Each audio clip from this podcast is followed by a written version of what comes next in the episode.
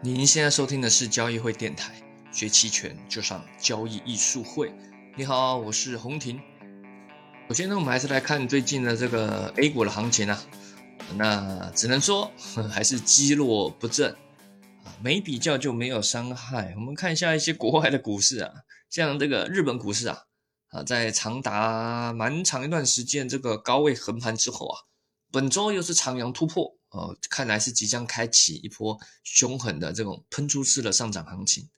但相对于 A 股啊，啊 A 股又是在周一啊，又是整个是呃全面下杀啊，都留下长阴线啊。虽然在周四啊，似乎又出现小作文，对吧？又有各种小作文啊，反正就是对一些股市利好了，什么暂停什么 IPO 啊，或者是什么什么之类，反正就是一些呃，或者是什么更多的降息政策什么，反正就是一些小作文啊。啊，造成周四有个强劲的反弹啊，但周五呢，似乎这个反弹的力道不够，又又全面的回落啊，所以整体而言呢，你要说它跌呢，似乎又跌的不是很干脆；你要说它涨呢，感觉都只是一个小反弹，对吧？似乎反弹起来就是要继续往下破啊，所以各大指数啊都是积弱不振。啊啊，当然比较勉强还能算支撑的，守住横盘支撑就是上证五零和沪深三百。我们之前也提过，它算是勉强还跌不太动的，虽然呢涨不太上去啊，但这些中小型股就是波动呃比较大了啊。你去看这个中证五百啊，或者是呃中证一千啊，这些就是上下振幅是比较大的，跌起来也很凶狠啊，反弹也是比较凶狠啊。中证一千也是啊，那其中比较一直比较弱的是科创五零。啊，科创五零在反弹的时候也弹了不多，好，那在周五的下跌下跌比较多，又来到了逼近这个区间的支撑啊。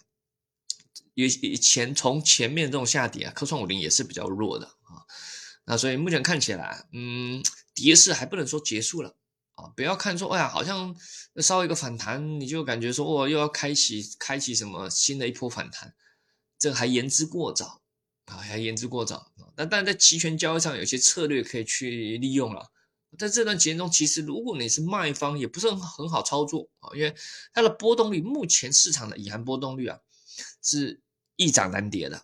啊。虽然在反弹的时候它会下降，但是呃，它降的也没有多少了啊，就是说降下来马上又就大个地方又降不下去，就是大家对于这个未来还是蛮多忧虑啊，主要忧虑还是偏下跌。啊，虽然不知道为什么开年，那咱们的二零二四年才前两周吧，就就就一路下跌啊，跌得非常的凶猛啊。那呃原因我是我也是不太知道，我是我也是不太去研究这个，而且有时候跌没有不用什么原因，甚至有些原因你可能现在也不会知道的，对吧？但不管怎么样，目前格局还是很弱的。如果你去做衍生品的，还是得思考一下，你是不是能扛受扛得住这波的下跌。你不一定要去做空，但是这时候你得衡量看看你的多头部位能不能承受得住。好，不要想说不可能。我一再提到了，有很多非理性的、你想象不到的，甚至未来觉得合理，但是现在你是想象不到的东西，你你还是得去啊防范。那那如果你真的想抓反弹啊，真的想做多，也利用一些尽量是一些呃亏损有限的策略，对吧？例如呃牛市价差策略。啊，例如比率论估价差策略这一些，不是很建议现在去买入看涨期权或买所谓的买入认购去抄底，尤其如果你买太虚值了，反弹起来不强，而且又降降隐含波动率的话，你很容易亏钱的。即使反弹让你抓到了，你还是亏钱。所谓的做对方向和亏钱，就是你现在去买比较虚值的认购期权是非常容易亏钱的。除非你去赌一个非常好的大利好政策，跳空高开、凶猛上涨的那种，你除非是赌这一种啊啊。你那如果你要赌这种，那小赌怡情嘛啊。那但如果不是纯粹加抓个反弹、技术反弹或者什么的，或者是觉得止跌反弹这种，你去买入比较虚值的认购期权呢，都是送钱的，真的。你倒不如你要买，你可以买比较偏平值或或偏比较实值的啊，或者是你用牛市价差这些。如果有反弹，这样才能赚到钱，而且是一个亏损有限的策略。在任何的在下跌中，你不会有叫什么？你不会心里不会有太大压力，对吧？你先用期货去抄底的，对吧？之前说过了，你搞不好你去年底就用期货抄底了，想说，哎呀，年底了，刚好我们知道大家知道年底的时候那一波反弹还蛮强劲，想说这个就是底部了 对不对？这明年开启新的，马上你用期货抄底，结果呢，你扛得到现在吗？啊，你如果你如果是上证五零沪深三百还可以啊，但如果你说中证五百、中证一千，或者是你去做什么创业板，创业板没有期货了啊，但假设你是股票了啊，抄底对吧？你现在亏的，那么又亏了一屁股啊，啊，所以呃，尽量啊用一些你能承受得住，不然你很容易扛受不住，就只能止损在一些啊很尴尬的地方啊。那再来呢？我想要聊一个，就是呃，就本周啊，我现在录音频是已经在一月十三周六了啊，但在本周的时候啊，我有看到一个新闻，一个报道，我觉得蛮有趣的，也值得大家去做探讨，甚至也蛮多学员或客户有在问我，关于说，哎，这个期权的持仓量啊，啊，是不是对这个交易上有有些指导作用啊？是不是能判断出市场目前是要上涨还是下跌啊？那我们这音频的今天主题也是要聊这个。这新闻是这样的，他说到这个有一个 FXI 啊，它是一个国外的 iShare 的它的一个中国的 ETF 啊，那国外这种 ETF 啊，通常也都会搭配相对应的这个期权工具嘛，啊，所以就是这个 ETF 刚刚说到这个 iShare 中国 ETF 啊，其实就是你把你可以把它当做它是买了一篮子中国的股票的一个 ETF 啊，它的这个期权呢，看涨期权持仓量最近几周都是大幅上升。然后这个新闻里面还说啊，这个现象曾经在二零二二年底也发生过哦，所以有人预测啊，这个外资啊可能知道了什么？因为现在外资感觉都信息比我们先进，对吧？国内好像很多信息，也不是机构可能知道了啊，但我们这散户个人对吧？很多人可能都不知道啊，感觉很多信息都是国外知道，我们都不知道啊，信息不对称，很正常。尤其在股市里面，信息是非常极度不对称的，这大家要有这样认知啊啊，不要想说你的信息会跟对手一样，没有的。个人投资者啊啊，即使是一般机构啊，信息都是落后，都是不对称的啊，这你要肯定要知道。所以你不要说哇，你都是用利用信息去交易的哇，你分析什么基本面，你看到的都是落后的啊。所以这个呃，大家要先有这样的前提。好，那这边有提到说哇，是不是说外资感觉到什么，所以开始不断的在买入这个看涨期权啊，对不对？好，那我们可以借此用作。呃，交易的判断吗？是说，哎，是不是要开启一波反弹啊什么的？那我们就来呃完整的去聊聊，说关于这个持仓量，还有所谓的交易量、交易量啊、持仓量啊，对投资者啊，做这种投资的布局啊，有什么样的用法？有没有用啊？首先，我们从股票来看好了，持仓量这种东西啊，在股票上其实没有这种用法，也没也没这个说法嘛，因为股票流通的股数是固定的，对不对？就一个公司发行多少股票，就这样就流通在那边，它不会额外再创造，除非这公司再发行啊，不然股票它不会有额外再创造新的持仓啊，所以其股票上没有持仓量这个这个说法，所以股民间也没有这种用法啊。股票上通常用都是交易量或者叫换手率，对不对？就是这股票它的它的活跃度啊，多空买卖这边激烈的这种换手啊，例如像最近很火那个电视剧嘛，《繁花》嘛，对吧？剧中这个强总跟宝总。他们在股票上有有大量的对决，保总的团队啊，那这个这个也不断在分析什么换手率啊、资金流动啊，对不对？去看哎对手的意图，以及现在啊是不是有那个什么大户在撤退，或者是有大陆在买盘进入，或者是是先买后卖、先卖后买之类的，什么还有什么什么扶老太太下楼梯的什么什么战术，对吧？那反正不肯否认啊。其实电视剧也是反映很真实的，从以前到现在，其实换手率这东西也是很多股票投资者他关注的指标啊，所以大家也有可能会听到一些什么爆量上涨、爆量下跌、缩量上涨、缩量下跌等等啊，这在股票上指的都是所谓的这个成交量、交易量啊，或者叫换手率这些等等啊。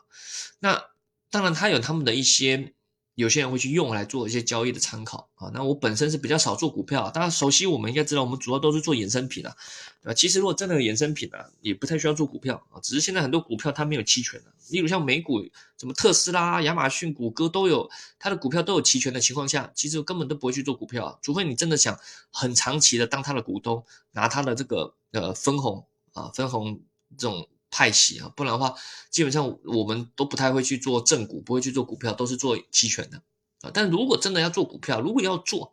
我们的交易参考也是以 K 线为主啊，也是以技术上的分析为主，这是比较客观的，不会受各种主观的影响，也不会受到市场上各种真真假假信息的影响啊。交易量不是我们用来做交易的一些判断参考啊，但是一些特别情况下，像一些交易量大幅度上升、爆量这种，还是会关注的啊。例如，你当发现一个股票它在连续涨势中，结果后来出现连续爆量却涨不动了，哎，那这就是类似一个危险的信号了，对吧？啊，类似这种我们可能会去用来做参考。那交易量大幅上升了，爆量这个也是蕴含着蕴含着未来波动会加剧了啊。这个如果有期权的话，也可以配合一些期权的策略可以去使用。那在期货上面呢，持仓量哎就比较有参考意义了。所谓的持仓量，我们也可以称它叫未平仓的合约量啊。其实它真正表明是市场上的以期货来说，它的多头和空头有多少。大家注意哦，这个持仓量没有单单说哇多头持仓量很多啊，多头持仓量大幅上升，没有这种说法。期货上多空是互相对开双开的，有多少多头就有多少空头，所以多头持仓量和空头持仓量是一样的。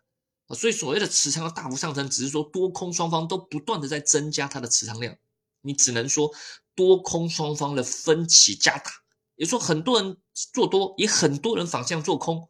对，只能说双方的这个大军对决啊，但你不能说哪一边特别多，没有的啊，因为有多头就有空头，期货上是这样的啊，所以期货持仓量如果大幅度的增加，是一种多空对决的一种前提啊，你可以把它当做是一种未来有大行情的前提。但在短线上的交易啊，呃，我没特别研究，也没特别用啊，我个人觉得是没有特别好的参考意义。但如果长线的大趋势，它是蛮需要有这样的。参考意义的，因为你要大行情、大趋势，肯定是有持仓量大幅的累积的啊，所以你看到某个标的商品呢，它持仓量大幅度的上升，哎，那你去看一下啊，甚至你简单的呃跟随的大趋势啊，你有可能可以抓到一波大行情啊，但但时间多长不确定的啊，啊，当然你要看这持仓大幅上升，你也要去看一下它所谓的大幅上升跟之前比啊，是不是有大幅上升啊？例如跟往年比啊。或者是最近一段时间比啊，以及你要参考它是不是在换月啊？因为期货它不同月份，一月、五月、九月这种热门月，或者是有时候一二三，有时候它换月是持仓量这些主力大大资金它在换月啊，这种持仓量上升，呃，不不代不代表什么？你要主要看是在没有特别换月需求的情况下，它还不断的在持仓量上升，哎，那就蕴含着大行情可能即将来临，多空大决战了啊！那交易量上呢？期货上我也不太参考了，它只能反映说，嗯，在那边交易量很大。我甚至我觉得期货上交易量，这或或者所谓的换手率，这个参考意义比股票还低啊。期权同样的期权的交易量我也不太参考，而期权的持仓量也就比较有趣了啊。我们刚刚一开始新闻提到就是那个刚刚指的那个什么国外那个那个 FXI 这个中国的 ETF，它的看涨期权持仓量大幅度的上升。对吧？所以期权持仓量这边的确是有些人会去看，有些人会去拿去用的。好，那同样的我也要说明，期权这个持仓量啊，它同样指的是这个多空对开啊，但这个多空不是指的方向多空，指的是权利方和义务方同时都有。也就是，持仓量在上升，你不能说哇，看涨期权持仓大幅上升，好像很多买盘，很多人在买看涨期权，不能这样简单认为。你要知道，买卖互为对手方。有多少买方就有多少卖方，也就说，持仓量期权看涨期权持仓量大幅度上升，不只代表很多人去买看涨期权，同时也代表很多人去卖看涨期权。只有买没有卖，那它是不会动的，它是不会成交的，对吧？这买方如果持仓一直在增加，就代表很多卖方也进来跟他去做成交了。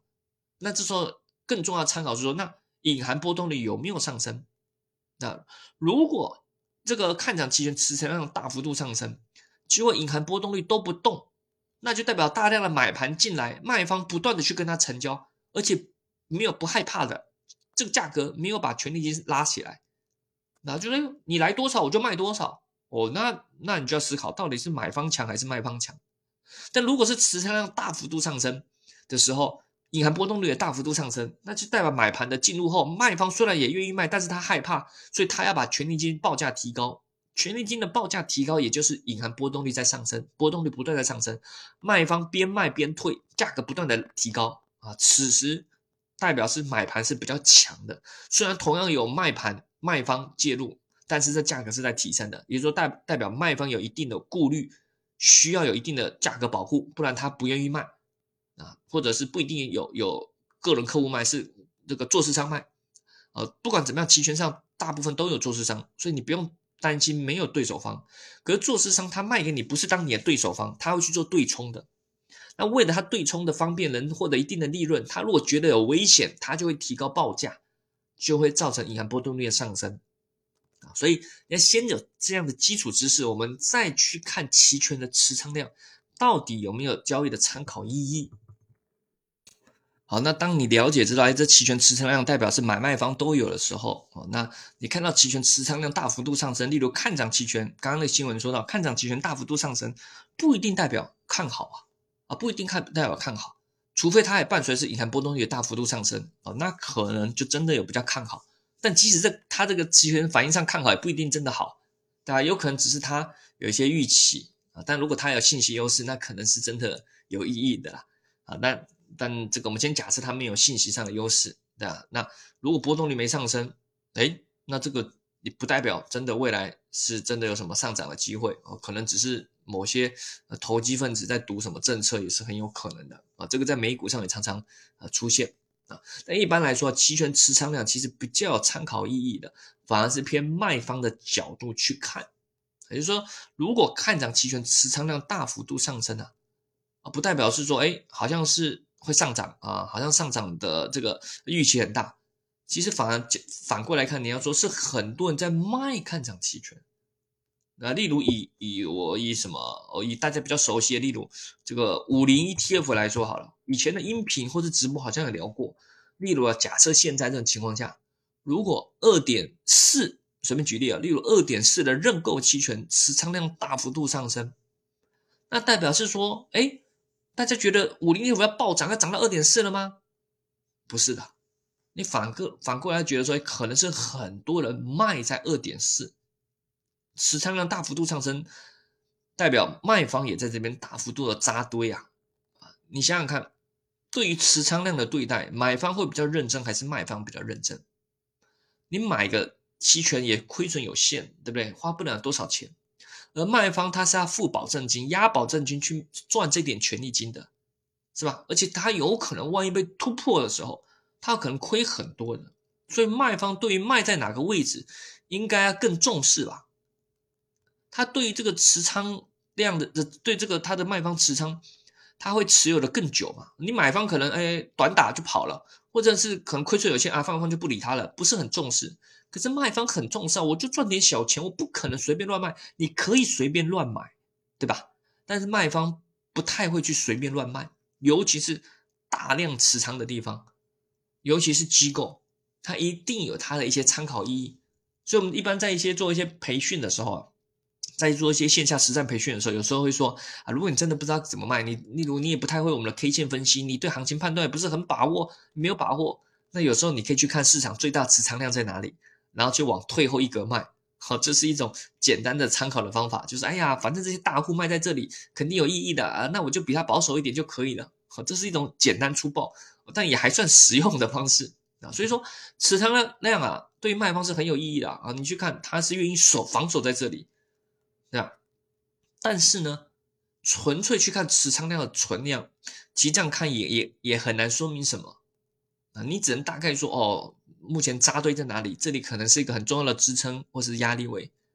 啊。但随着行情变化，他们不会动吗？难道机构那么傻？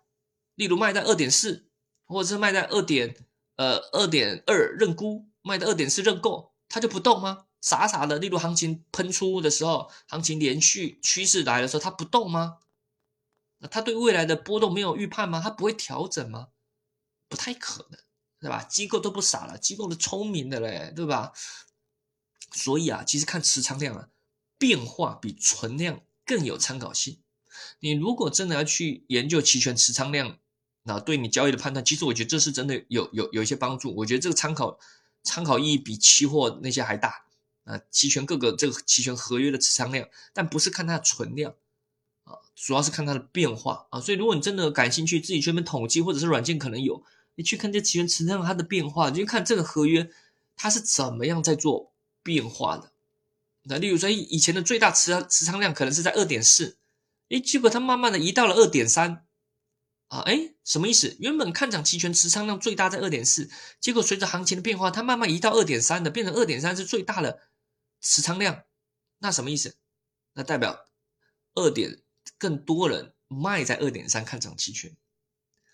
卖方往下移动了，那就代表他们对未来走势更不看好了，对吧？那未来可能更偏空了。这种变化其实是有参考意义的，甚至你去看它的这种这种格局的变化。例如，有时候持仓量它是很分散的，在两侧虚值期权啊，那就代表说，哎，这个是大家对于未来波动是呃觉得比较可能有比较大的波动变化，卖方比较担心，所以卖的比较虚值。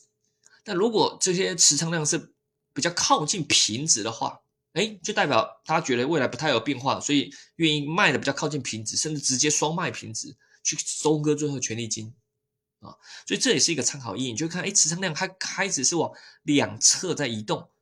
啊，往虚值，不论是看涨还是看跌期权，往虚值在移动，那就代表他们对于未来呃是比较担心的，对于觉得未来会比较波动，或是怕有担心出现什么样的趋势，比较保守的。可是如果持仓量是往平值靠近的，哎，那觉得哎，这未来可能。就在大概在那边横盘的啦，啊，觉得不太不会有太大波动，比较不担心啊，所以这也是可以用来做一些交易的一些判断的预期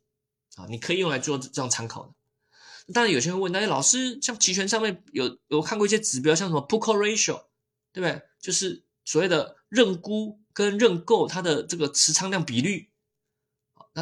这个呢，我通常也不看的啊，当然你你可以去看软件，有些有这样指标啊。啊，就所谓的 PUCO ratio，就是把认沽期权的持仓量除以认购期权的持仓量。但我我我觉得这个，嗯，也也很难给出一个靠谱的指引啊，只会增加你交易上的杂讯啊。你说，哎，PUCO ratio 增加了啊，代表是说，哎，put 持仓越越大啊，或者说认购的持仓越越小，这代表什么意思呢？是看跌呢，还是看涨？对吧？不是很靠谱啊。而且有时候是有各种策略混在里面的。大家知道，我们期权交易不是很简单的买一个或卖一个，我们有时候用价差策略啊，一买一卖，对不对？这样大幅度增加认购期权持仓量有意义吗？甚至我们可能是呃买一卖二，对，例如我们买一个二点三认购，卖两张或者卖三张二点四认购，我这是做多还做空？我认购期权持仓大幅度上升呢，我买一个卖四个，我这做多还做空？对吧？很难说的，你很难说的啊，所以这个 put call ratio 啊，这个所谓认购认沽持仓比啊，我是不太去看的啊，只会增加杂讯啊，因为它没有给出一个很靠谱的指引。所以指标或信息不是说越多越好，大家知道做交易啊，这些信息多了反而会干扰你，你要找最重要的、本质有用的去做交易参考就好了啊，真的就是大道至简啊。只是可能很多人也没有理解，对但很多人可是偏学术性的。你会看到一些文章分析，哇，什么波动率，哇，什么 p u c o ratio 持仓量，哇，成交量什么的。但有些是分析师，这是他工作，没办法，他就他他也不做交易，他就分出把这信息给你看啊，他自己也不看这些的啊那你可以自己参考。但如果你真的做交易的，不会搞这么复杂的，对吧？你搞得越复杂，我跟你讲，你越难判断，哎，到底是多还是空啊？怎么调整啊？这时候亏钱到底是谁害的？是哪一个指标？你用一堆指标，你根本就根本就不知道怎么做调整，你不知道谁对谁错，那甚至有时候会冲突的，是吧？所以其实你看市场上真正赚钱的，它不会这么复杂，真的是大道至简，掌握到一些有用的方法技巧，抓到一些本质，到底什么东西是有用的，什么样情况下你会赚钱，什么样情况下你会亏钱，你只要知道就好。赚的时候尽量多赚，亏的时候尽量少亏，但你要接受肯定会亏钱的。啊，只是说在某些适合你行情中，你尽量去赚，那长期来说就能赚钱了，对吧？那当然，你如果认识我们，想学习我们交易技巧，你也知道我们主要是用 K 线的，做日 K 线的，不做短线的，啊，主要做趋势，啊，会做尾部的，哦，会利用期权的策略去提高容错率的。不论是我们做个人的账户，或者是我们做机构，啊，大家知道我们有发私募基金产品，专门做期权的，不论我们做这种大产品的。或者是做个人账户，或者是我们教学员的，我们培训，啊，我们怎么做就怎么教，没有任何藏私的，我们都是同一套这样的交易逻辑和交易哲学。我也觉得这是真的是长期是能赚钱的一种方法但是要做到也不容易。你除了要学，还要去实践，甚至很多是跟你过去的习惯和经验不一样的，那就看你愿不愿意相信去做一些这样的改变。好了，反正你如果想学习期权，欢迎利用咱们交易艺术会的各个渠道，不论是 B 站啊、微信公众号啊、视频号啊什么之类的啊，那欢迎你可以去学习，我们上面有各种基础教学视频啊，你对期权不懂哦，都可以从零学习的。那如果你真的已经有有一定的了解，想学习更进阶或实战的啊，如何结合行情的判断以及期权策略的应用？那欢迎可以参加我们的一些课程，有线上的一些简单的呃收费简单的视频课，也有我们线下的实战培训重磅的，像期权重剑班啊。那呃，可能呢，最近一期要等到春节后了，可能要到二月底三月初吧。我们期权重剑班两天的实战培训，由我和 Jack 老师会完整教大家怎么去做期权买方卖方以及各种价差策略，结合波动率分析。如何利用期权真正帮助你在市场上能够长期获利的方式？那这是在期权中间班这两天会完整扎实的教给大家啊！当然不止这两天了，我们通常这个培训都会搭配后期的呃一段时间的这个群的服务，还有一些 Jack 老师的一些直播课的服务啊，这肯定是需要的啊！因为这两天只是打下重要基础，更多的是你实战的实践啊，实践是非常重要的，实践出真理嘛，对吧？做中学嘛。但重点是你你你要有一些重要的一些方法技巧在手上，不然你可能乱亏钱也学不到什么。好了，反正感兴趣的都可以找我们的客服啊，在我们的各大渠道或者在喜马拉雅私信电后台私信留言咨询都是可以的。好了，那我们还想听什么也可以在下方留言告诉我们，我们下期再见喽，拜拜。